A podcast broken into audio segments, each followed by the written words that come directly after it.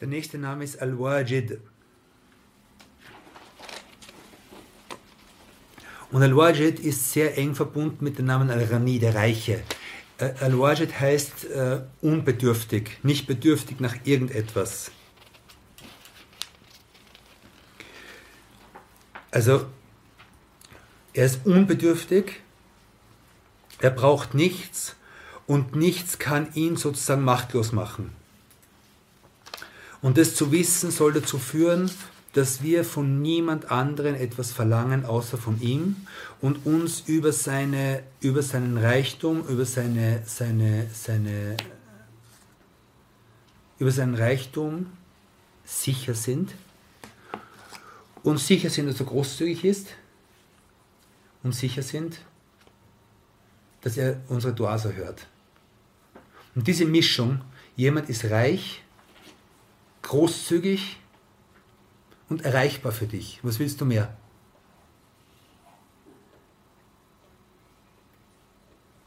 Ich kann mich erinnern, ich habe mal Sheikh Assam gefragt, bei seiner Akademie in Birmingham. Ich habe ihn gefragt, ja, wie, äh, wie er hat einen Plan gehabt, wie willst du es finanzieren? Und er hat gesagt, wenn Allah bankrott geht, wenn Allah bankrott geht, dann werde ich aufgeben. Das ist ein tiefes Verständnis.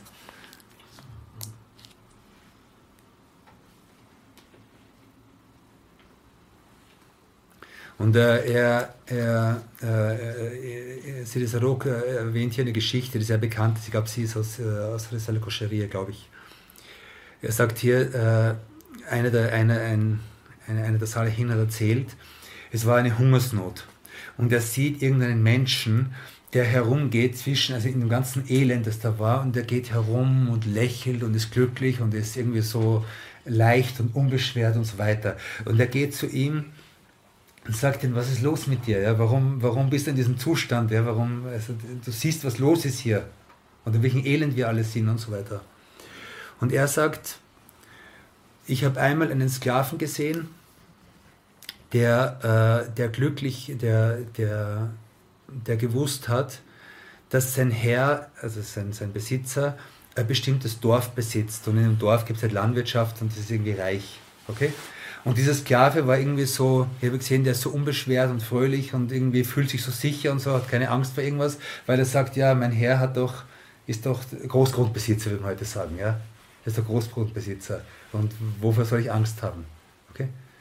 Und dann sagt er, und dann habe ich erkannt, ich bin der Sklave von einem Herrn, dem Himmel und Erde gehören. So, warum soll ich Angst haben?